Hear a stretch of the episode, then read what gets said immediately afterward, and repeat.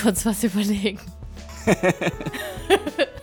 Weird. Das ist so, ich, ich könnte jetzt aber auch nicht einfach so aus der Hüfte schießen. Ich schieße aus der Hüfte, Leute. peng, peng, peng. Sie, sie schießt scharf heute. Herzlich willkommen zur 23. Folge von Dir bringe ich noch was bei. Mit dem Thema Weird. Weird. Mir gegenüber sitzt der Tim. Hi. Mir anders gegenüber, über den Bildschirm sitzt der Dirk. Hi, Hi, Leute. ich wink in die Kamera, Moin. aber das, das sehen ja die Ja, das sehen so Zuhörenden schlecht. nicht. Leute, bevor, bevor wir irgendwie überhaupt mit der Folge anfangen, die 42 wurde jetzt auch gelöst.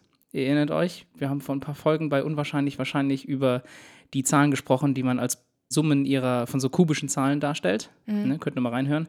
Und 42 war die einzige noch nicht gelöste Zahl unter 100. Und jetzt ist das auch passiert. Der gleiche Typ, der das damals auch gemacht hat, hat das jetzt auch gelöst. Ich habe die Nice. Zahlen aber jetzt nicht aufgeschrieben, weil die sind wieder sehr lang. Okay.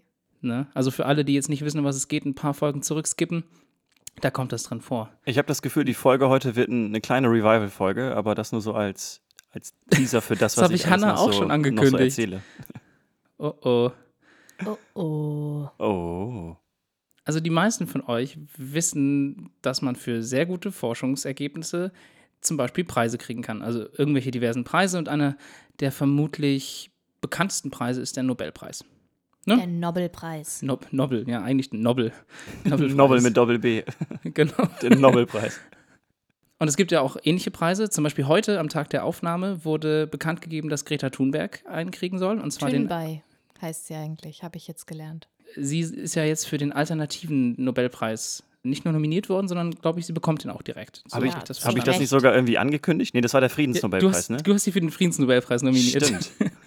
genau. Mal gucken, was da noch passiert, wer weiß. Richtig. Ja. Aber es gibt auch einen Preis, der deutlich besser zu unserem Thema heute passt, zum Thema Weird. Das ist der sogenannte Ig Nobelpreis. Vielleicht hat jemand davon schon mal gehört oder der, manche nennen ihn auch IG Nobelpreis, aber es äh, heißt Ig Nobelpreis. Eine Auszeichnung, die gibt es seit 1991 und die vergibt jährlich zehn Preise an banale oder seltsame wissenschaftliche Leistungen. Witzig. Das heißt, also das englische Wort ignoble bedeutet auch so viel wie unwürdig. Also noble und ignoble. So. Und organisiert wird das von dem wissenschaftlichen Spaßmagazin Annals of Improbable Research. Ja, immer. So wie, ein bisschen wie die goldene Himbeere, oder? ja, so so, ein bisschen, ähnlich. aber noch viel, viel, viel cooler. es ist wirklich, es ist ein wirklich super Preis. Und äh, das wird immer so ein paar Wochen vor den tatsächlichen Nobelpreisen verliehen, also vor den richtigen in Anführungsstrichen. Und die erste Idee damals bei dem Preis war aber, also 1991, den für Forschung zu verleihen, die entweder nicht reproduziert werden kann oder niemals reproduziert werden sollte. Ja, also das war die Grundidee. Zum Beispiel damals bekam Edward Teller den Friedens-Ig-Nobelpreis. Äh, Edward Teller, wer ihn nicht kennt, der hat quasi die Wasserstoffbombe, äh, ist quasi der Vater der Wasserstoffbombe und ein Befürworter des Star Wars Waffensystems für die USA. Also g- ganz, ganz weird. Und er hat den Friedensnobelpreis bekommen, äh, Friedens-Ig-Nobelpreis, da muss man jetzt aufpassen, für seinen, für seinen lebenslangen Einsatz, die Bedeutung des Wortes Friedens zu verändern. Also, ne, also Okay. das, um, um so ein bisschen Idee zu geben, um was es bei dem Preis geht. Äh, inzwischen ist das aber eine richtig bekannte Veranstaltung, bei der ja, tatsächliche Preisträgerinnen des Nobelpreises diesen Preis an die neuen Leute vergeben. Ne? Also da kommen Leute, die ihn tatsächlich gewonnen haben, den echten, und geben den an die Leute, die nominiert Aber wurden. die sitzen nicht im Komitee, oder? Also nee, die da sitzt, überreichen das nur. soweit ich das verstanden habe, sitzt nur ein Typ, und zwar der, der Vorsitzende dieses, dieses Magazins Ja. im Komitee. Kann sein, dass wahrscheinlich da ein ganzes Gremium inzwischen drin ist. Jedes Jahr findet diese, diese äh, Preisverleihung statt und es ist auf jeden Fall ein Riesen-Event, das wird auch live gestreamt. Zu Beginn kommt immer der sogenannte menschliche Fehler auf die Bühne. Das ist äh, ein Mann mit Sichtschutz und Zielscheibe auf dem Bauch und wird vom Publikum mit Papierfliegern beworfen. Und dann oh. Dann werden eben zehn Preise vergeben. Und die PreisträgerInnen haben 60 Sekunden Zeit, ihre Forschung vorzustellen. Also, ja. Das ist sogar 60 Sekunden.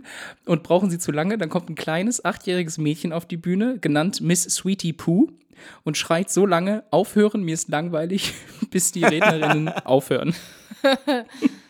Das Und, könnte auch ja. ein Preis sein, der von den äh, Erfindern von, wie heißt dieses unfassbar lustige Spiel, was wir gespielt haben? Cards Ah, Against Cards Humanity. Cards Against Humanity Ja. das, oder Exploding Kittens oder so. Das, das könnten Ja. die Erfinder davon gewesen sein. das stimmt. Das Ganze findet übrigens immer in Harvard statt. Also es ist wirklich auch ein richtig großes Event. Und dieses Jahr gab es als Preis, ab, natürlich abgesehen davon, dass da viel Ehre dahinter steckt, eine lächerliche Skulptur, eine Urkunde und ein 10 Billionen, äh, eine 10 Billionen Dollar Note aus Simbabwe. Äh, was also quasi nichts wert ist. Ja, damit ihr eine Idee davon bekommt, was für Forschung dort ausgezeichnet wird, habe ich ein paar Sachen rausgesucht. Zum Beispiel der Ig Nobelpreis für Physik ging 2010 an eine Forschung, die hat herausgefunden, dass Socken, die man über Schuhe zieht, die Rutschgefahr auf glatten Wegen deutlich mindert. ja, 2014 ging der Physik-Ig Nobelpreis an die Forschung, die hat äh, getestet, wie hoch die Reibungskraft zwischen einem Schuh und einer Bananenschale und einer Bananenschale auf dem Boden ist, wenn jemand auf eine auf dem Boden liegende Bananenschale tritt. Ah, cool. Ja? 2019, also dieses Jahr, ging es, und das ist jetzt wieder eine Referenz an eine alte Folge, ging der Physik-Ig-Nobelpreis an die ForscherInnen, die damals untersucht haben, warum Wombats würfelformig kacken. Ach, Ah, okay, Ja, sehr die gut. sind jetzt dafür ausgezeichnet worden. Völlig zu Recht, meiner Auf Meinung jeden nach. Fall, klar, natürlich. Aber es gibt noch halt noch mehr äh, Kategorien. Es gibt auch mehr als die, die man vom richtigen Nobelpreis kennt. Zum Beispiel ging der Ig Nobelpreis für Kunst 2014 an italienische WissenschaftlerInnen, die haben nämlich erforscht, wie arg ein Mensch Schmerz empfindet, wenn sie sich schlechte Kunstwerke angucken und dabei gleichzeitig von einem leistungsstarken Laserstrahl in die Hand getroffen werden. Was hat so. das denn für einen Zusammenhang? Ich weiß es nicht. Also, dass der, dass der Schmerz irgendwie an der Hand krasser war, wenn das Bild hässlich ist, oder? Ich weiß es nicht, ich habe es nicht ja, gelesen. oder? Sie sind auf jeden Fall ausgezeichnet worden. Ebenfalls 2014 ging der Ig Nobelpreis im Bereich der Medizin äh, an WissenschaftlerInnen, die herausgefunden haben, wie man schlimmes Nasenbluten mit Streifen aus geräuchertem Schweinefleisch stoppen kann. 2015 wurde der Ig Nobelpreis in medizinischer Diagnostik an eine Studie vergeben, die hat belegt, dass das ist so geil, dass wenn man eine akute Blinddarmentzündung hat, dann lässt sich feststellen, indem man den Patienten in ein Auto setzt ähm, und über so Straßenerhebungen fährt, ähm, die eigentlich so Geschwindigkeitsbegrenzungen darstellen. Je mehr Schmerzen der Patient hat, beim, also beim Durchrütteln, umso schlimmer die steht es um seinen. Blinddarm. Ja. Also Kann ich bezeugen, als ich Blinddarm äh, entzündet war, das war der Horror. ja. Jeder Ruckel, furchtbar. Im selben Jahr ging der Preis, der Ig Nobelpreis für Wirtschaft an das Land Thailand. Also es bekommen nicht nur wissenschaftliche äh, Forschungen, genau, sondern auch ganze Länder oder Einzelpersonen. Und der ging an Thailand wegen des Vorschlags, PolizistInnen einen extra Lohn zu zahlen, wenn sie Bestechungsgelder ablehnen.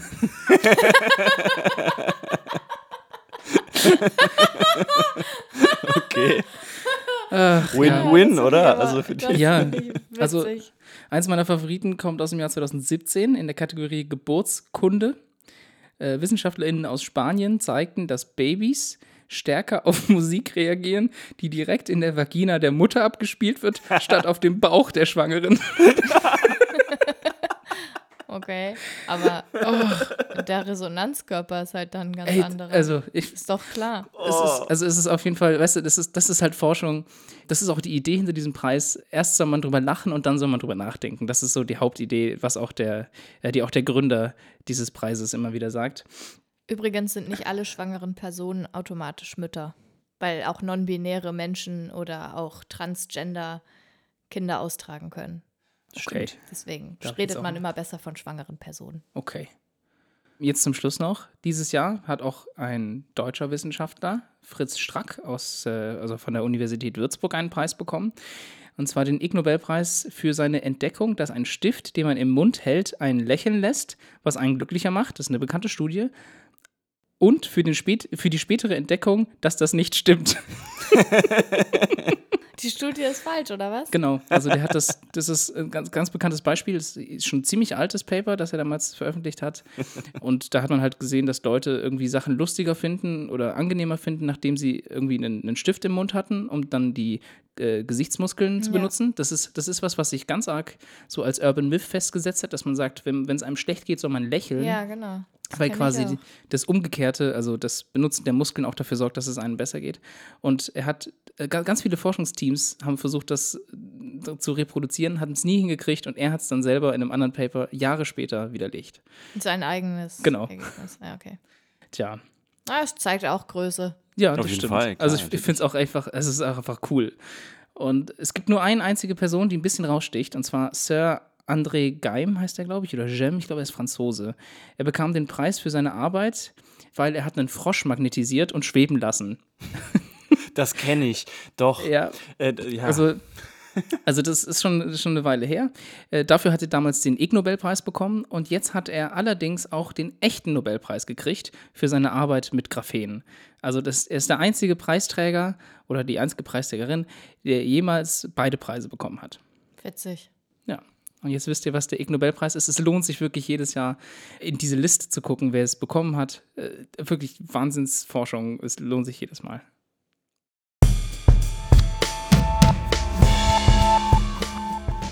Mein Thema ist auf eine ganz andere Art und Weise weird.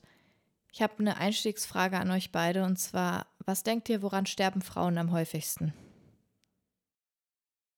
Äh, Absolut oder relativ? Ich hätte jetzt wahrscheinlich gesagt Alter. Also irgendwelche Alterskrankheiten. Ja, ist schon nicht schlecht.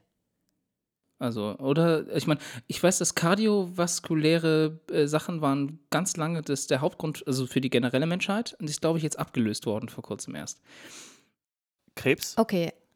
Ja, genau. Ah, das ist perfekt, dass du das jetzt gesagt hast. Und zwar hat nämlich bei einer Befragung hat sich ergeben, dass 70 Prozent der Leute sagen, dass Frauen am häufigsten an Krebs versterben und nur 20 Prozent haben auf Herz-Kreislauf-Erkrankungen getippt und das ist einfach falsch, weil die meisten Frauen immer noch an Herz-Kreislauf-Erkrankungen versterben und das findet in der Medizin wenig Beachtung, auch heute immer noch, weil die Medizin ist nämlich männlich. Wer hätte es gedacht? Und das finde ich ultra weird.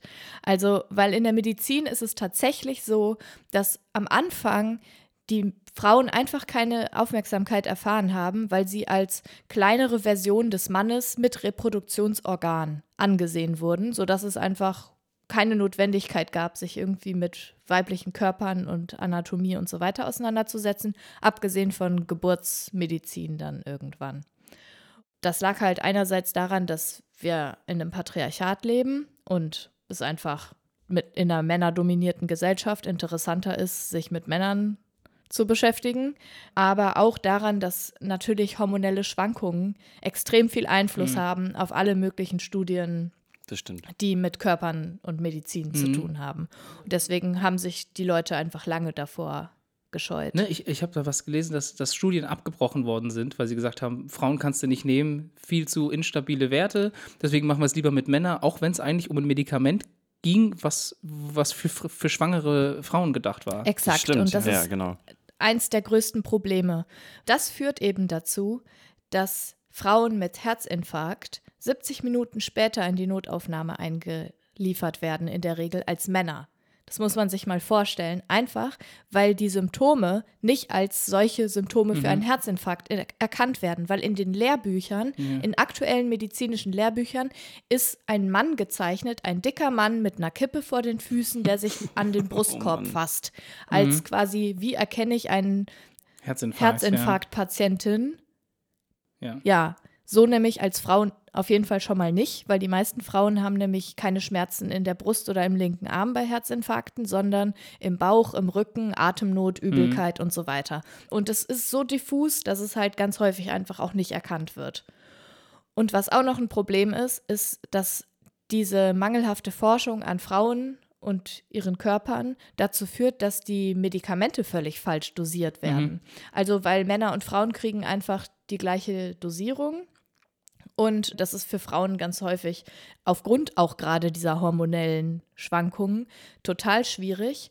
Und es gab eine Studie, die wurde mit 7000 Menschen durchgeführt. Die hatten alle Herzerkrankungen. Die haben über mehrere Wochen Herzmedikamente geschluckt und zwar alle in der gleichen Dosis. Und die Kontrollgruppe hat halt Placebos bekommen. Und es sind mehr Frauen an den Medikamenten gestorben, als Frauen in der Kontrollgruppe, die nur Placebos bekommen haben. Also die waren alle Oh. herzkrank und es sind mehr Frauen an den An falschen ja. medikamentösen Einstellungen gestorben als Frauen, die gar keine Medikamente bekommen Mhm. haben. Was einfach zeigt, wie gravierend das ist. In der Männer, bei den Männern war es halt eins zu eins. Mhm. Und das finde ich absolut abgefahren, dass in unserer heutigen Gesellschaft das immer noch so ist. Und das ist nicht nur mit Herz-Kreislauf-Erkrankungen so, sondern das ist halt bei Diabetes und bei Osteoporose, Ja. äh, bei At äh, Asthmaerkrankungen. Äh, alle möglichen Erkrankungen werden einfach falsch dosiert, nicht erkannt, komisch behandelt, weil Frauen immer noch keine eigene Beachtung in der Medizin finden. Mhm. Das geht ja sogar raus aus dem medizinischen Bereich. Autos zum Beispiel, äh, diese Crash-Test-Dummies. ja, Die sind sind, Stimmt, ja. nach, die, mit sind, die repräsentieren Männer. Biologischen Körpern. Genau, ja. und deswegen sind viele Autos für Frauen super gefährlich, weil die einfach äh, körperlich anders gebaut sind. Ja. Ja, genau. Und also das ist eigentlich jetzt auch ein bisschen unangenehm, der, der Beitrag, weil der jetzt ja auch sehr binär ist. Frau und Mann, aber es Mhm. geht eben um die biologische körperliche Unterscheidung. Und ich glaube, dass Menschen, die inter sind, also quasi gar keine klare biologische Geschlechtsabgrenzung haben, weil sie einfach als die sogenannten Zwitter zur Welt kommen, da ist es wahrscheinlich noch viel schwieriger. Also die finden Mhm. gar keine Beachtung sozusagen in den medizinischen Forschungen. Ja. Ich habe tatsächlich, tatsächlich auch selber mal ja, an einer Studie teilgenommen. Da ging es um äh, Ketamin als Mittel für, ein, äh, für akute äh, Depressionen, glaube ich. Und Mhm. auch da durften nur äh, Männer dran teilnehmen, weil, wie gesagt, angeblich da die Reaktion bei, äh, bei, dem, bei, einer, bei einem weiblichen Körper dann anders ist einfach und äh, man darauf keine Studie so wirklich bauen kann. Das ist so krass, ne? weil ich kann irgendwie den Ansatz sogar kurz verstehen, aber wenn man sich dann überlegt, dass das Medikament dann mal Anwendung Ja, finden genau, Genau, was das dann ergibt hat. halt Genau, überhaupt richtig. keinen Sinn mehr. Also, dass das nicht äh, getestet wird mit Leuten, die unterschiedlichen Stoffwechsel haben, hormonelle Schwankungen und so weiter. Super weird. Ja.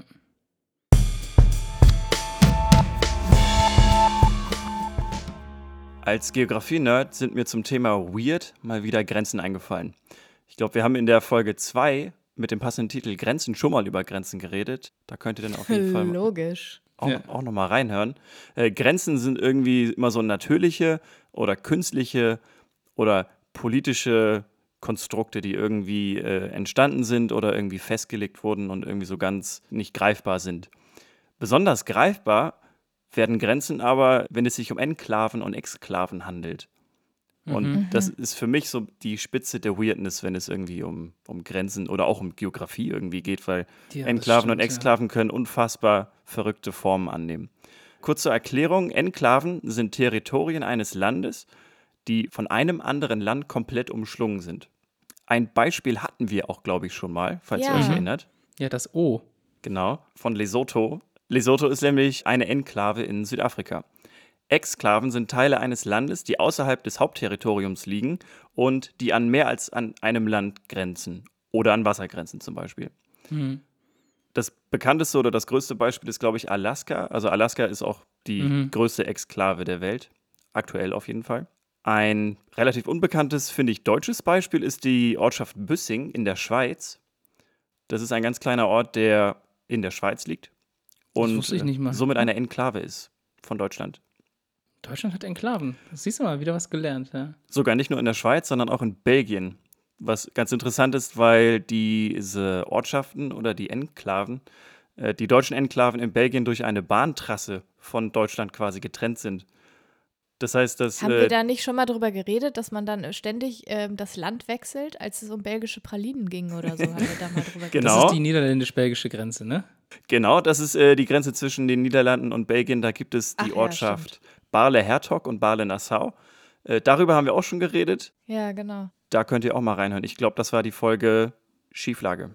Kann sein. Ich war jetzt ja bis gestern noch in den Niederlanden und da ist mir auch wieder mal aufgefallen, wenn man mal den Wikipedia-Artikel von den Niederlanden aufmacht, wie weird auch einfach diese Zusammensetzung dieses Landes ist. Es ist nämlich nicht nur unser Nachbarland, sondern es gibt ja Teile davon, die liegen auf der anderen Seite der Welt und da mal eine Insel und dort mal ein bisschen was. Es ist also Genau, super also weird. Auf jeden Fall. Also es gibt ganz viele Karibikinseln, glaube ich, die niederländischen Ursprung haben.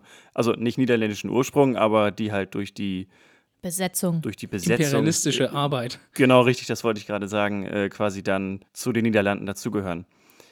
Ein noch krasseres Beispiel für Enklaven gab es ganz lange an der Grenze zwischen Bangladesch und Indien. Es gab nämlich 106 indische Enklaven in Bangladesch und 92 bengalische Enklaven in Indien. Und das ist gerade bei den Krass. beiden Ländern wirklich kritisch, weil Ja, ja. die Länder sich ja wirklich gehasst haben. Und Mhm. da hatten die Menschen wirklich Probleme an den Grenzen, weil halt alles bewacht wurde und bewaffnete Soldaten quasi an diesen Grenzen standen und teilweise Ortschaften komplett von der Außenwelt abgeschnitten waren. Äh, 2015 äh, gab es dann zum Glück eine Einigung und es wurde dann ein Gebietstausch vollzogen, wo dann Leute auch die Staatsbürgerschaft sich aussuchen konnten, ob sie jetzt zu Bangladesch oder zu Indien gehören wollten. Dann noch ein weiteres Beispiel bilden die Länder Usbekistan, Tadschikistan und Kirgisistan. Und das ist so komplex, dass ich es tatsächlich auch ablesen muss. Also es gibt usbekische Enklaven in Kirgisistan, es gibt kirgisische Enklaven in Usbekistan, tadschikische Enklaven in Usbekistan und tadschikische Enklaven in Kirgisistan. Wenn es jetzt noch Enklaven innerhalb von Enklaven gäbe, das würde mich interessieren. Das Danke, dass du das sagst. Das ist nämlich Nein, echt? Doch. es gibt, genau dort gab es nämlich genau diesen Fall, den es so in der Geschichte äh, nicht oft gab. Also ich glaube äh, wirklich nur einmal. Und das ist eine sogenannte Third Order Enclave. Also eine Enklave in einer Enklave in einer Enklave. Nein, echt. Ja. Äh, Das ist wie dieses Ding mit der Insel im, im See. auf, dem einem See, in einer und- Insel, ja, ja. auf einem Ja. See. Stimmt, das ist in Kanada irgendwo. Also mit Kirgisistan, Tadschikistan und Usbekistan, das hat alles Ursprünge aus dem Zerfall der UdSSR. Hm. Mhm. So, jetzt die wahrscheinlich lustigste Enklave, die mir vor die Füße gefallen ist, äh, liegt in Frankreich. Der Ort Livia ist ein spanischer Ort in Frankreich. So, warum ist dieser Ort jetzt noch spanisch? Nach dem französisch-spanischen Krieg gab es ein Abkommen, den Pyrenäenfrieden. Und unter anderem stand in dem, dass alle Dörfer, die nördlich der Pyrenäen zu Frankreich gehören. Wichtig, alle Dörfer. Livia war nämlich äh, offiziell eine Stadt und fiel somit nicht unter dieser Definition und blieb deswegen spanisch. Witzig. Genau. Tja. Ich sag euch, passt auf, was ihr schreibt und sagt. Ne? Worte sind powerful. Da braucht man einfach so ein paar JuristInnen am Start, die dann sagen, ah. Aber die sind auch bis heute noch Spanisch, ja? Genau, dieser, dieser Ort ist einfach bis heute noch spanisch. Aus einem Abkommen, was 1659 äh, geschlossen wurde. Es gibt auch auf der ganzen Welt noch weitere Beispiele. Man kann zum Beispiel von Oman nach Oman in einer geraden Linie gehen und dabei sechs Grenzübergänge überschreiten, jeweils immer durch die Vereinigten Arabischen Emirate. Mhm. Krass. Ja, also in Zeiten von, von Schengen und Euro ist das bei uns in Europa eigentlich kein Problem. In Europa gibt es eigentlich auch nicht so viele Enklaven und Exklaven, wie es jetzt zum Beispiel in Tadschikistan und Bangladesch und Indien der Fall war. Äh, aber wenn es da halt nicht solche Abkommen gibt, ist es halt mega schadhaft für die Bevölkerung und unfassbar Mhm. kompliziert und sogar gefährlich. Aber das ist auch innerhalb vom Euroraum total spannend, weil zum Beispiel könnte man dann nicht einfach nach, wie heißt es, Livia Ja, genau. ziehen, wenn Livia jetzt zu Deutschland zum Beispiel gehören würde, weil man müsste dann, wenn man in diese Stadt ziehen würde, nachweisen, dass man krankenversichert ist aus einem anderen europäischen Land und eine Existenzsicherung hat. Ja. ähm, und das ist halt total lustig, weil du kannst sonst in deinem Land hin und her ziehen, wie du willst. Aber sobald du in so eine Aber Enklave sobald kommst, du in so eine. Enklave kommst, musst du da plötzlich totalen Nachweis über alles Mögliche bringen. Das stimmt, ja. Vielleicht gibt es auch Sonderregelungen. Das glaube ich Ja, auch. Also es gibt, bestimmt, es gibt äh, Garantie, in ja. dieser, dieser, dieser Ort Büssing in der Schweiz ist halt offiziell auch deutsch und man kann auch da mit dem Euro bezahlen, aber der Schweizer Franken ist zum Beispiel auch akzeptiert und wird da auch Mhm. normal als Währung so benutzt. Da gibt es dann halt auch einfach pragmatischere Lösungen, als dann irgendwie da diese harten Grenzen zu ziehen. Es gibt aber, wie Ja, gesagt, ja. Länder, bei denen das halt nicht so ist, weil die sich nicht mögen. Dann äh, ist das halt so. Wobei Schweiz und Deutschland ist ja sowieso nochmal spannend, weil das ja gar nicht EU ist. Ja. Und ich finde bei den Beispielen von Enklaven und Exklaven, da sieht man irgendwie, dass so der Gedanke von Grenzen einfach so total abstrakt ist irgendwie und dass man manchmal irgendwie dann so ein bisschen sieht, wie unpraktisch Grenzen eigentlich sind und was Grenzen eigentlich überhaupt Voll. sollen. Aber das Ja. äh, die ist schon weird genug. Also Absolut. weird.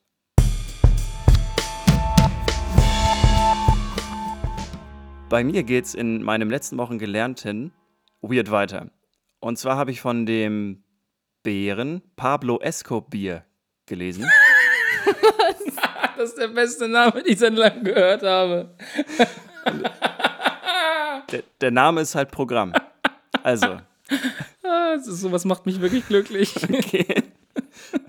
Am 23. Dezember 1985 hat nämlich die New York Times über einen Schwarzbär geschrieben, der anscheinend an einer Überdosis Kokain gestorben ist.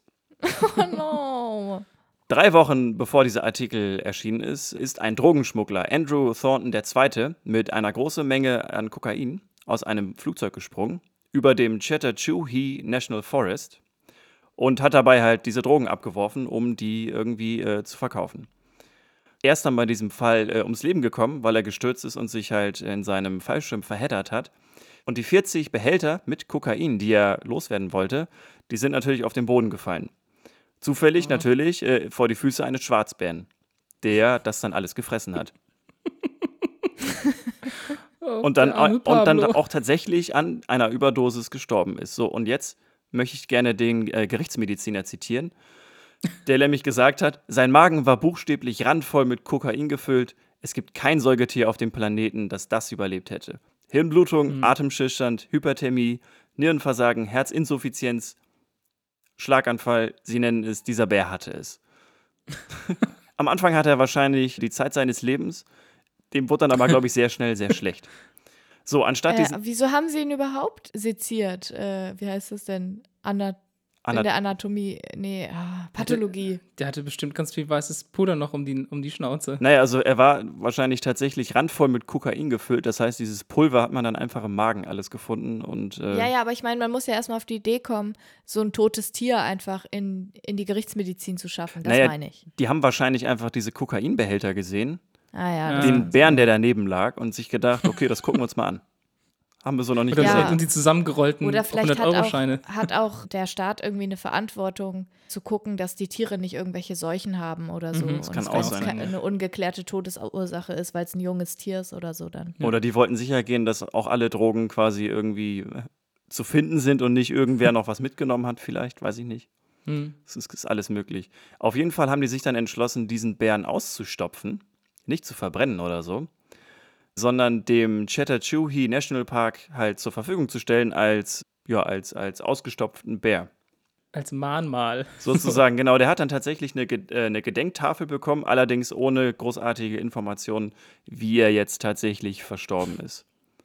So. Äh, voll vertane Chance. Das ist doch so ein richtiges Lehrbeispiel. So, Kinder, nehmt keine Don't- Drogen, don't sonst endet ihr drugs. wie Pablo. Ja, genau. Auf jeden Fall habe ich mich dann so gefragt, ja, was passiert denn jetzt eigentlich, wenn man jetzt einen Teil von diesem Bär irgendwie essen würde? Ich meine, er hat richtig viel Kokain in sich gehabt.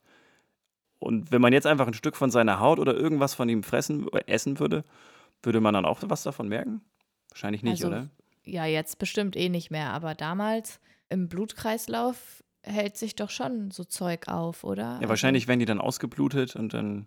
Also, liebe ChemikerInnen da draußen, äh, sagt uns mal be- Bescheid, wie lange sich Kokain in den Ja, oder Zellen, MedizinerInnen. Ja. ja, wie lange wie lang sich äh, Kokain in den Zellen toter Tiere lagert, ja. Einfach, weil es wichtig ist für alle da draußen, das zu wissen. Aber schreibt uns bitte vorher erst, weil dann würde ich nämlich den Flug da mal hinbuchen und den mal irgendwie ablecken oder so.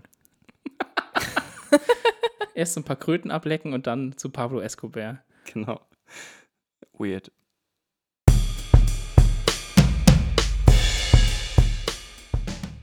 Boah, Leute, mein Thema ist jetzt, das wird übel. Und zwar ist es auch ziemlich weird und ich rede über was, von dem ich wirklich überhaupt keine Ahnung habe. Aber ich war letztes Wochenende auf einer Konferenz für WissenschaftlerInnen zu Geschlechtergerechtigkeit. Und da gab es einen ganz tollen Talk von einer Wissenschaftlerin, die sich Professor Dr. Shohimi Ghosh nennt. Und die ist Professorin für Quantenmechanik. Und über sie habe ich davon erfahren, dass man Verschlüsselungen mithilfe von Quantenphysik bzw. Quantenmechanik machen kann, also Daten verschlüsseln. Und das ist deshalb wahnsinnig spannend, weil es so weit weg ist von allem, was man sich vorstellen kann, weil Quantenmechanik und diese ganze Chaos-Theorie ist so schwer sich vorzustellen. Deswegen dachte ich, versuche euch so, so einen kleinen Einblick zu bekommen, was ich davon jetzt am Wochenende gelernt habe. Und zwar geht es in Quantenmechanik ja eigentlich um die Gesetze von mikroskopischen Objekten, Atomen, Elektronen und so weiter. Und Shohimi Gos hat sich quasi die Verbindung von Quantenmechanik und der Chaostheorie angeguckt. und interessant ist, dass Elektronen an zwei Orten gleichzeitig sein können, was man sich überhaupt nicht vorstellen kann. Elektronen oder Quanten? Elektronen. Okay. Du musst jetzt nicht den Wissenschaftler raushängen lassen. Also, Ja, er ist ein das- Wissenschaftler, also Also es gibt doch das Quanten, Quantum Entanglement. ja, genau, darum Ja. geht's. Deswegen frage ich. Also, Vielleicht erzähle ich es euch einfach auch nicht und sage dazu nur, dass wenn man mit Hilfe von Quantenmechanik verschlüsselt, dann muss man Naturgesetze brechen, um es zu entschlüsseln. Und das ist sowas von genial, dass, weil man es quasi nicht brechen kann, also überwind mal ein Naturgesetz, das ist ziemlich schwierig. Dementsprechend ist das so ziemlich die genialste Idee, die ich in der letzten Zeit gehört habe und deswegen wollte ich euch das erzählen, aber es ist ziemlich weird. es ist echt Kannst du ziemlich denn- gut. Also kannst du denn vielleicht ganz grob sagen, wie das funktioniert? Es geht quasi darum, dass Teilchen immer eine gewisse Unbestimmtheit haben. Also man kann sie nie genau beschreiben. Das heißt, es gibt immer irgendwie eine Ungewissheit über die Teilchen. Wenn man zwei Teilchen miteinander verbindet und sie dann quasi wieder trennt und sie durch Raum und Zeit getrennt sind, dann sind, dann wissen die ganz genau übereinander, wer sie quasi sind, aber man kann jedes einzelne immer noch nicht genau beschreiben. Und das ist so schwierig. Ja, es ist Ja, es gibt Quantenphysik. ja, gibt es nicht diesen bekannten Spruch, wer, da, wer behauptet, Quanten verstanden zu haben, der hat es nicht verstanden? Ja, also es war, so wie sie es erzählt hat, war es natürlich total schlüssig. Ja, klar, natürlich. Ja, ja. Aber äh, sie hat auch davon gesprochen, dass es, dass man mittlerweile mit Hilfe von Quantenmechanik Dinge teleportieren kann. Also, wenn ihr das irgendwie auch total krass findet, also dass man Dinge mit Hilfe von Naturgesetzen sozusagen verschlüsselt, die man dann erst überwinden muss, um diesen Code zu knacken, dann hört euch mal die TED Talks oder die Podcasts von Professor Dr. Shohimi Gos an, weil sie ist wirklich der Hammer. Also sie wohnt in Kanada und hat auch dort das Laurie's University Research Center for Women in Science gegründet. Also sie engagiert sich auch sehr für Frauen in der Wissenschaft und ist eine total starke, tolle Frau. Also es macht Spaß, ihr zuzugucken und man versteht auch tatsächlich, was sie erzählt. Also wenn man sich's anguckt. Wenn ich es reproduziere, also geht ja nicht, aber habt ihr ja gemerkt. Aber sie ist ziemlich cool. Sorry, ist wirklich richtig weird. ja, aber, ist es wirklich. aber es war wirklich so cool. Ich saß so in ihrem Talk und dachte mir, Das erzählst du im Podcast. Ja. Und dann, ja, weil ich dachte mir, Ja, also ja. alleine diese Idee, was mit durch Naturgesetze zu verschlüsseln, dass man die erst überwinden muss, fand ich irgendwie sowas von krass. ja, Ja, crazy shit. Quanten ist also einfach abgefahrenes Thema. Ja. Da Ich meine, müssen wir eigentlich mal eine, ein, eine Folge mal nur Quantenphysik oder so. Oh, ich habe mir das schon so oft überlegt, über Quantencomputer zu sprechen, damit ich auch mal, also es ist ja schon spannend und gerade hat ja Google auch gesagt, die haben den ersten Computer, der jetzt auch genug Leistung bringt, um Sachen tatsächlich zu berechnen und es stimmt aber nur so halb, ist so ein bisschen Publicity-Stuff. Ja, das hat sie auch erzählt. Genau, und es ist aber halt so schwierig, das zu erklären. Also allein die Grundidee, dass man jetzt plötzlich nicht mehr nur noch an und aus hat, sondern dass Quanten eben Ja, Wahrscheinlichkeiten, genau. genau, Wahrscheinlichkeiten hat. Also das erhöht halt den Raum der möglichen Werte, die so ein Quantum hat, halt immens. Und dann hast du eben noch dieses Entanglement, von dem du da gesprochen hast. Also dass zwei für Quanten, die komplett unterschiedlich sind, immer die Informationen über das andere Quant haben. Und damit lassen sich ganz weirde Probleme plötzlich lösen. Weil Quanten ja dann erst einen Status bekommen, wenn man sie misst. Ne? Das ist ja irgendwie das Besondere. Da ändert die Messung was an dem Ergebnis. Ja, Und das, ist, ja quasi der ganze Gag Genau, an das ist Geschichte. genau und du, das heißt, aber dieses Ändern machst du ja nur mit dem einen und das andere reagiert darauf, obwohl es ganz woanders Ja, ist und genau. es ist ein super weird. Äh, Ja. ja. ja. Ich fand das auch, ich fand das schon so, dass es quasi, dass es immer was gibt, also eine Eigenschaft dieses Teilchens, das quasi, die quasi unbestimmbar ist oder die im Dunkel bleibt, das war, war mir irgendwie, darüber habe ich noch nie nachgedacht, weil als Juristin, wir definieren ja alles immer das stimmt, ja. auf den Tod sozusagen. Also da bleibt nichts Und, offen. und hat eine Definition auch nur eine, also eine, eine, äh, ein Inhalt sozusagen. ja, naja, man, zumindest kann man sich auf einen einigen. Ja, genau. so oder man versucht es. Aber das fand ich halt total krass, dass wenn man zum Beispiel irgendwie, man kann sagen, wo sich ein Teilchen befindet, aber nicht, wie schnell es ist Mhm. Das ist gleichzeitig. ja die Heisenbergsche um, Ja, genau. Unschärferelation, ja. Und ich habe halt einfach, also, ja, okay, aber what? ja. Da gibt es aber ganz coole Verbildlichungen Ich inzwischen weiß. davon. Ja, ja, sie hat das auch ganz gut gemacht. Sie hat das politisiert und Okay. über Frauen und äh, Okay, cool. Geschlechtergerechtigkeit Okay. gemacht. Das war ganz cool.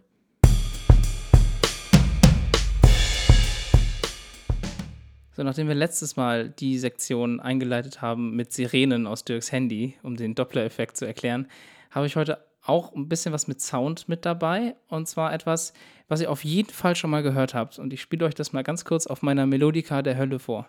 Moment.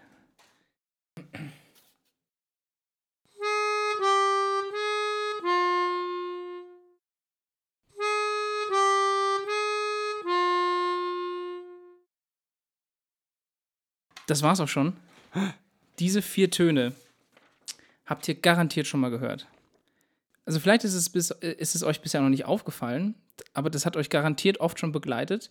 Dieses kleine Motiv hat ja nur vier Töne und das wird schon seit über 800 Jahren benutzt in Musik und im musikalischen Schreiben. Und zwar immer dann, wenn es um Tod oder um was Dramatisches ja, geht. das ist das nicht auch in Spiel mir das Lied vom Tod? Daran habe So ich gerade auch ähnliche gedacht. Intervalle zumindest. Da ist es, da ist es, da geht es um was ähnliches, ist aber nicht das gleiche Motiv. Nee, ist nicht das gleiche. Ist gleich das gleiche? Es, Es gibt andere Sachen, da ist es deutlicher. Man kennt es zum Beispiel in der Stelle bei Der König der Löwen, wo Mufasa von Scar getötet wird. äh, Oder, Spoiler! oder wenn Luke Skywalker auf Tatooine zurückkommt und seinen Onkel Owen und seine Tante Beru verbrannt vorfindet. Spoiler! Wirklich, gu- gu- guckt, gebt das mal in, in YouTube ein und hört euch dieses, äh, guckt euch diese Szene an und achtet auf die Musik. Oder auch in Herr der Ringe, als Frodo zum ersten Mal diesen Ring in der Hand hat und Gandalf ihn zurückhaben will und äh, Frodo ihn aber nicht zurückgeben möchte. Besonders bekannt ist das äh, Motiv aber geworden, weil es fester Bestandteil aus dem Soundtrack von The Shining war oder bei äh, Der Exorzist und auch bei Nightmare Before Christmas. Der Film ist so schön. Ja, können wir jetzt auch kurz vor Halloween auch mal wieder ein bisschen gucken oder vor Christmas, naja, ist ja auch alles bald. Nightmare, okay. Also dieses na, na, na, na. Wirklich, äh, es kommt, es kommt ganz oft vor und ihr werdet es ab heute, wenn ihr darauf achtet, immer wieder hören. Das Ganze nennt sich, also dieses Motiv nennt sich Dies Irae. Dies Irae bedeutet, also ist lateinisch und bedeutet Tag des Zorns und ist eigentlich der Beginn einer mittelalterlichen Hymne. Und zwar einer Hymne über das jüngste Gericht. Ne? Also der, der Tag des Zorns ist eben der Tag der Abrechnung des jüngsten Gerichts. Und katholische Mönche haben etwa so um 1250 einen gregorianischen Gesang entwickelt, beziehungsweise einen Choral, zu, e- der eben genau diesen Text enthält, der genau mit diesem Motiv anfängt. Also sie singen dann Dies ire hm, hm, hm, und so weiter. Und das war dann fester Bestandteil für genau eine einzige Art von Messen, und zwar Beerdigungen. Ne? Oder äh, eben Totenmessen oder was man vielleicht auch als Begriff kennt, Requiem. Das ist einfach ein anderes Wort dafür. Und in der originalen Stelle, also in diesem lateinischen Text, geht es eigentlich um das eben um das letzte Gericht, also um die Entscheidung, ob man jetzt in den Himmel oder in die Hölle kommt. So ein Quatsch. Und das wurde aber, weil die Kirche ja dann doch einen gewissen Einfluss auf die Kultur in Europa und so hatte und eigentlich weltweit, Hat immer noch. immer noch hat, ja, hat das, äh, dieses, dieses musikalische Thema hat, ein, hat sich durchgezogen und dieses Motiv wurde immer und immer wieder verwendet, wenn es darum ging, Sachen mit dem Tod zu assoziieren. Also hört euch zum Beispiel von, von Mozart mal das Requiem an, da kommt das drin vor. Oder Franz Liszt hat zum Beispiel den bekannten Totentanz geschrieben, da kommt das Motiv drin vor. Und äh, hat es eben bis in moderne popkulturelle Sachen geschafft. Bekannt wurde es zum Beispiel durch den Stummfilm Metropolis, wo es ja noch eben, weil es ein Stummfilm ist, noch nicht gesprochen wurde. Da hat man dann eben solche Motive genutzt in besonders dramatischen Szenen. Musikalisch gesehen lässt sich das auch ein bisschen erklären, warum das, warum genau dieses Motiv auch diese Wirkung hat. Eigentlich ist dieses Motiv damals in der dorischen Skala geschrieben worden. Da müssen wir jetzt, glaube ich, nicht drauf eingehen. Das ist einfach, da geht es darum, welche Tonabstände es gibt. Im Modernen lässt sich das aber auf die Moll-Skala äh, mit der Moll-Skala beschreiben. Und das ist jetzt vielleicht was, was man noch so ein bisschen aus dem Musikunterricht kennt. Moll ist immer so ein bisschen traurig. Ne? Und zusätzlich kommt dazu, dass am Anfang diese, dieser Tonabstand ist eine kleine Sekunde. Ne? Also dieses das ist eine kleine Sekunde, das ist der kleinste Tonabstand, den wir bei uns auf den, den, den gängigen Skalen haben, die kleine Sekunde. Und die wird von allen als besonders unangenehm äh, wahrgenommen. Ich, um das mal zu beweisen, spiele ich jetzt mal nochmal zwei Töne, die direkt nebeneinander liegen, gleichzeitig. Ja. Ich finde das voll okay. Das ist die kleine Sekunde. Noch schöner als ein Tritonus. Auch das. Aber wir können auch mal eine Musikfolge machen, wo es nur um sowas geht. Also wir haben das alles schön in der Schule gelernt.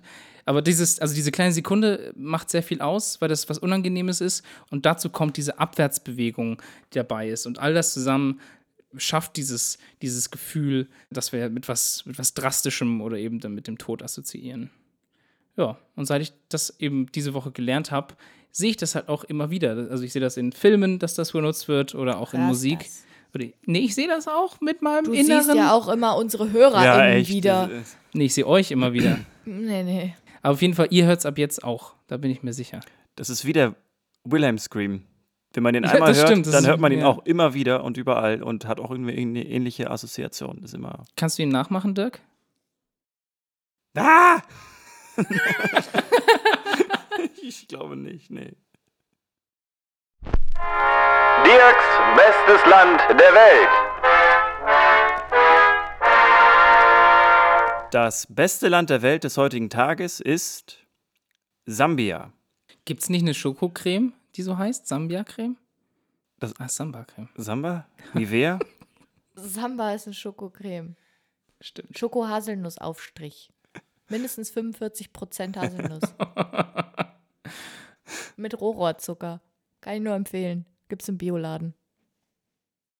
Sambia hat 752.614 Quadratkilometer und ist damit so groß wie Chile, was keinem hilft, weil Chile einfach das schlechteste Land ist, um Fläche irgendwie darzustellen. Das stimmt, Weil weil es so Chile, lang ein, ist. weil Chile einfach so lang und so dünn ist und man das nicht irgendwie mit irgendwas vergleichen kann.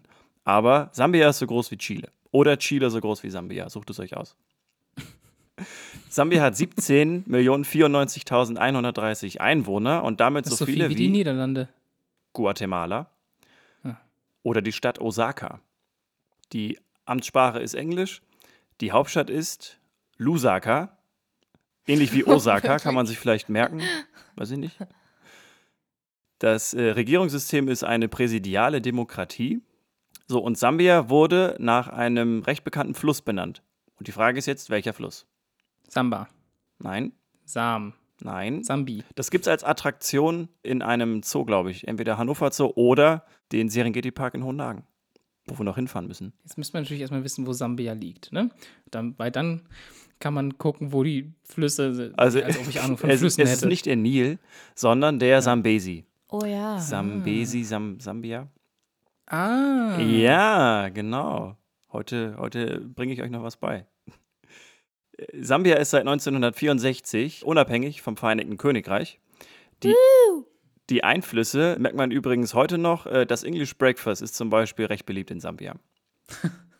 So, warum ist Sambia jetzt das beste Land der Welt des heutigen Tages? Das hat auch ein bisschen was mit der Unabhängigkeit von UK zu tun. Und zwar hat Sambia 1964, also im Jahr der Unabhängigkeit, ein Raumfahrtprogramm in die Wege geleitet. Die wollten nämlich äh, neben den USA und der UdSSR natürlich da bei diesem Weltkampf auch mitmischen und die wollten auch auf den Mond. Beziehungsweise wollte Edward Makuka Nkoloso, ein Lehrer und einziger Kämpfer der Unabhängigkeitsbewegung von Sambia, der wollte auf den Mond. Hat sogar 1960 die National Academy of Science, Space Research and Philosophy gegründet. Was in sich erstmal schon mal eine coole Akademie ist, finde ich, dass da Philosophie noch drin ist. Er war auch dann übrigens nur das einzige Mitglied. Es war also, man merkt oh, schon, traurig. so, so ein bisschen halbgar gemeint. Er hat dann äh, so, ein, so ein Trainingscenter aufgebaut, wo halt Kandidatinnen und Kandidaten halt verschiedene Aufgaben machen mussten, um sich halt auf das Weltall vorzubereiten. Die mussten zum Beispiel schaukeln und in einem Ölfass einen Berg herunterrollen. Wirklich? Ja, na, nach all diesen Oh. Tests wurde dann die 17-jährige Martha Mwamba, ich hoffe, ich habe den Namen ansatzweise richtig ausgesprochen, und zwei Katzen auserkoren, auf den Mond zu fliegen. Er nannte die Crew dann Afronauten. Ah, Den ja, Namen hat er, okay. also hat er tatsächlich selber sich selber ausgedacht und es wurde nicht irgendwie zugedichtet oder so, sondern er meinte, das wären Afronauten. Und die sollten erst nur auf den Mond und dann weiter auf den Mars, um die Marsianer äh, zu missionieren zum Christentum. Ja. Was mega weird ist, finde ich. Er meinte aber, und das war ihm ganz wichtig, dass die Marsmenschen nicht gezwungen werden, diese Religion anzunehmen, sondern das sollte für die einfach nur so eine Art Angebot sein. Eine Option. Eine geil. Option, genau, So richtig. geil. Äh, Er hat sogar die UNESCO nach finanzieller Unterstützung gefragt, hat die aber dann leider nicht bekommen. Warum, Ah, weiß ich nicht, weil an sich finde ich die Idee, auf den Mond zu fliegen, um die Unabhängigkeit zu feiern, erstmal mega cool. mhm. Dass da nicht genug Geld von der UNESCO geflossen ist, finde ich, ist enttäuschend von der UNESCO. Kannst du bis heute nicht nachvollziehen. Nee, wirklich nicht. Also ich verstehe es nicht. Auf jeden Fall war dieser Edward Makuka ein Kolosso, ein weirder Typ. Der sah auch ein bisschen freakig aus, äh, hatte aber, glaube ich, wahrscheinlich einfach nur so äh, das Beste für sein Land im Sinn. Aber äh, es gab dann keinen Raketenstart. Ne, es gab, es gibt ein Video, wo er die Rakete, mit der äh, die Crew halt losfliegen wollte, halt gezeigt. Und es war halt tatsächlich einfach nur so ein, ein größeres Ölfass, was halt noch so eine, so eine Spitze hatte halt. Ja, ist nie abgehoben und ja, Seltsam. Hat nicht die Umlaufbahn Okay. erreicht. Hanna. Ha, ha, ha. Hannas Hass Beitrag. Ich habe heute so einen Hass gehabt und so eine Wut und ich bin so, ich war so wütend, dass ich jetzt schon wieder total müde bin darüber, dass ich wütend bin. Ich habe euch ein, so, so eine richtig persönliche Wut mitgebracht heute und zwar bin ich einfach so angepisst wegen der juristischen Fakultät der Martin-Luther-Universität Halle-Wittenberg. Das sind einfach solche Pfeifen, die dort in der Verwaltung arbeiten und also in der Lehre auch und es ist nichts funktioniert. Also ich, ich weiß überhaupt nicht, wo ich anfangen soll. Es ist zum Verzweifeln und ich kann einfach niemandem raten, dort irgendwie ein juristisches Studium anzufangen, weil es einfach, es funktioniert nicht, Leute. Die Kommunikation mit der Verwaltung funktioniert nicht. Die sprechen auch nicht untereinander. Es ist ein richtiger Saftladen und ich wette, es geht anderen mit ihren Universitäten und Fakultäten auch so, aber fiek, fiek die Uni. Es tut mir so leid, das zu hören, weil, weil ich, Oh. mir ging es echt gut an meiner Uni und da hat das auch echt gut funktioniert mit der Kommunikation. Liebe Otto von Gericke Universität Magdeburg, ihr findet Halle doch sowieso nicht so gut. Also, wenn ihr Bock habt, uns als erste Uni zu sponsern, ja, also, Oh, wirklich, wirklich wahr. Und, und mal ganz abgesehen von der Universität, Staatsexamen. Was ist das für ein bescheuertes Format, was zu studieren? Man studiert sechs Jahre und dann schreibt man zwei Prüfungen, die alles aussagen sollen, was man über dieses Studium gelernt hat. Also, und das ist das Einzige, was einen dann qualifiziert für die spätere Berufswelt. Also anhand dieser zwei Leistungen. Das ist absolut wahnsinnig repräsentativ ja, dazu musst du für aber- die Kompetenz. dazu musst du aber erzählen, dass das nicht zwei Klausuren sind oder so, die man hat, sondern das sind, wie viel, sechs in einer Woche oder sowas? Oder was war das? Ja, sechs in anderthalb Wochen, nur eine mündliche Prüfung dazu und dann noch ein, eine Noch- wissenschaftliche Arbeit. Genau. Man prüft da das Wissen von den letzten sechs Jahren innerhalb von anderthalb Wochen ab. Und wenn man halt einen schlechten Tag hatte, dann waren die letzten sechs Jahre halt, ja, Für den Arsch. für die Katz, ne? Weil man kriegt keine Noten aus der Zeit davor mit. Das ist ja Fiek scheiße. die Uni. Ah!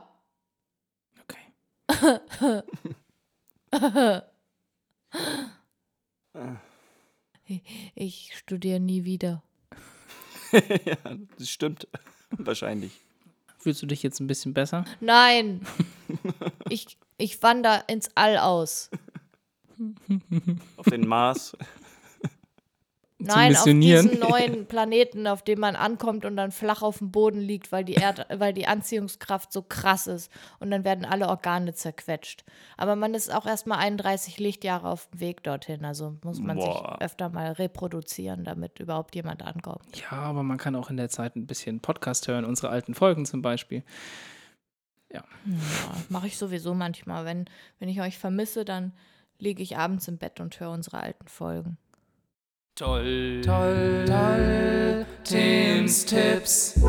Ich habe einen Tipp für euch. Darf ich deinen Tipp erzählen diese Woche? Shoot. Was hast du für Ist der Tipp studiert, Studiert nicht Jura an der Martin-Luther-Universität Halle-Wittenberg. Kann ich euch echt nicht empfehlen. Gut, dann mache ich jetzt weiter, oder? Das ist nicht lustig? Sorry. Also neben deinem wahnsinnig wichtigen Tipp für alle StudienanfängerInnen jetzt habe ich noch vielleicht was ganz, was ganz Sanftes und zwar geht es ein bisschen in die Welt des Internets heute. Ich wundere mich eh, warum ich das so lange nicht gemacht habe. Weil Wir ich, sollen ich, alles mit Quantenmechanik verschlüsseln. Yep. Ich fange heute damit an. Ah, ihr müsst es aber auch wieder entschlüsseln, deswegen ist es ein bisschen schwierig.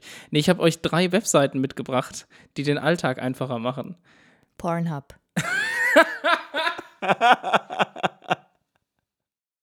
War ich jetzt wirklich nicht drauf vorbereitet. Okay, das fertig. Das, das ist der Tipp.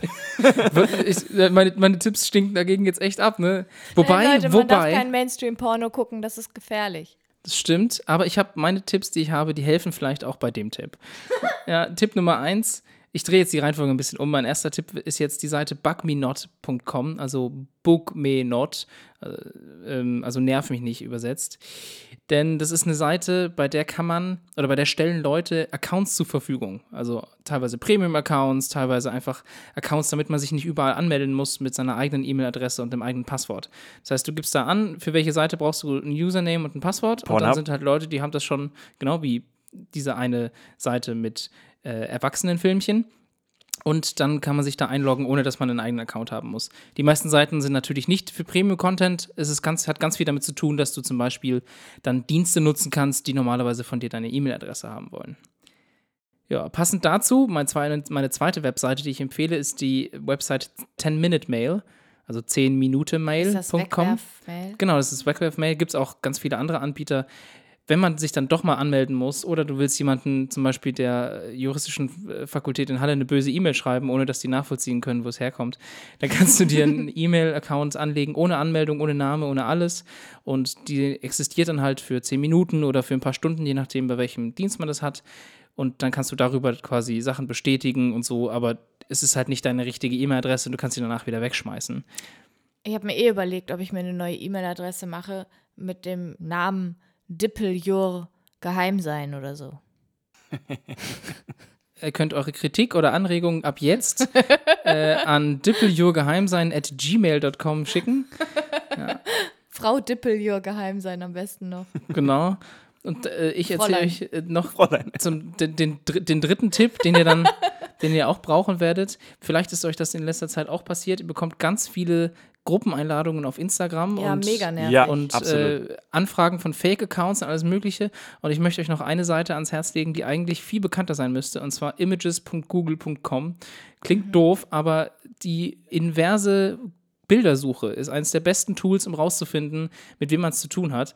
Also, das ist eine Webseite, da kannst du Bilder, die, man, die du selber irgendwie auf dem Rechner hast oder so, oder auf deinem Handy, kannst du dort hochladen und Google durchsucht dann das Web nach diesem Bild.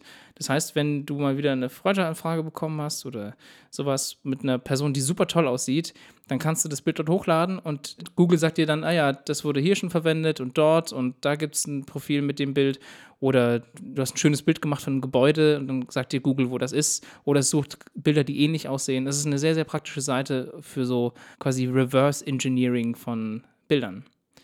Das sind so meine drei Tipps, die ich heute habe, neben dem Premium-Tipp, den Hanna noch äh, zuvor gemacht hat.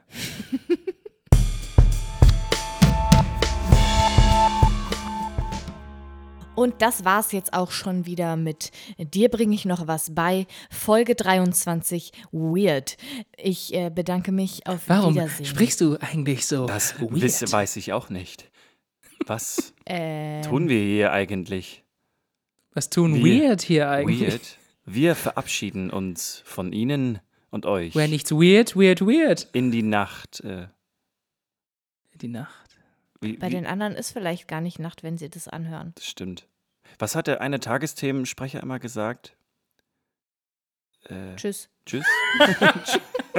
Tschüss. nee, irgendwie und eine geruhsame Nacht oder so ähnlich? Hast du Ta- Haschisch in den Taschen, hast du immer was zu naschen. Das einer genau derselbe und genau der hat auch immer Ulrich Wickert. Egal. Er hat immer zum Schluss gesagt, egal. hat er immer gesagt, ach, ist auch egal, jetzt hier ist auch. Geht jetzt ins Bett. dö, dö, dö, dö, dö, dö. Ach, egal. Oh, da es gibt es auch so einen coolen Cartoon von Rute, glaube ich, ne? Die Nachrichten. Alle verrückt geworden. Das Wetter. Das Wetter, ja, genau. Alle bekloppt. Ja, genau.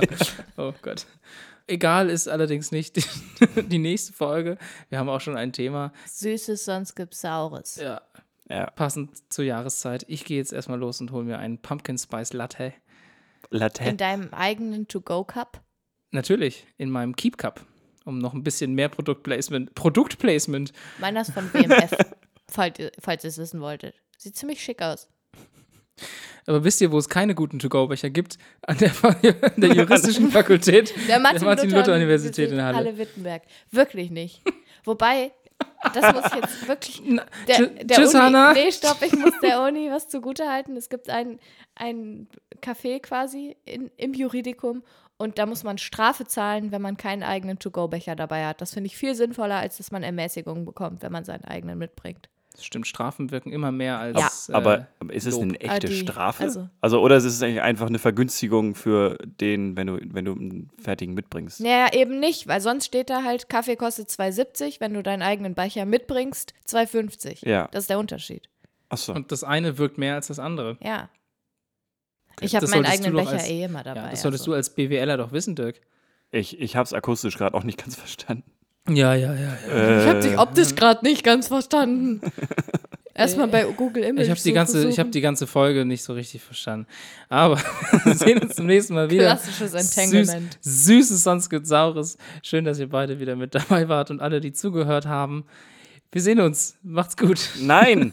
Nein, wir Tim. hören uns. Ich mach das weiter. Ich halte, da- bis wir uns sehen und es, und es äh, Schokolade für alle gibt. Bye, bye. Ciao. Okay, tschüss.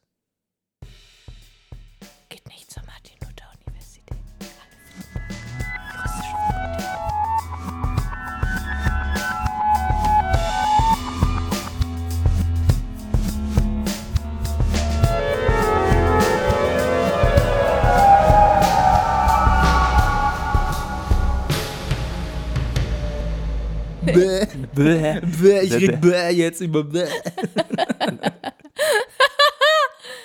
Du musst es so schneiden, dass ich nicht total dumm aussehe.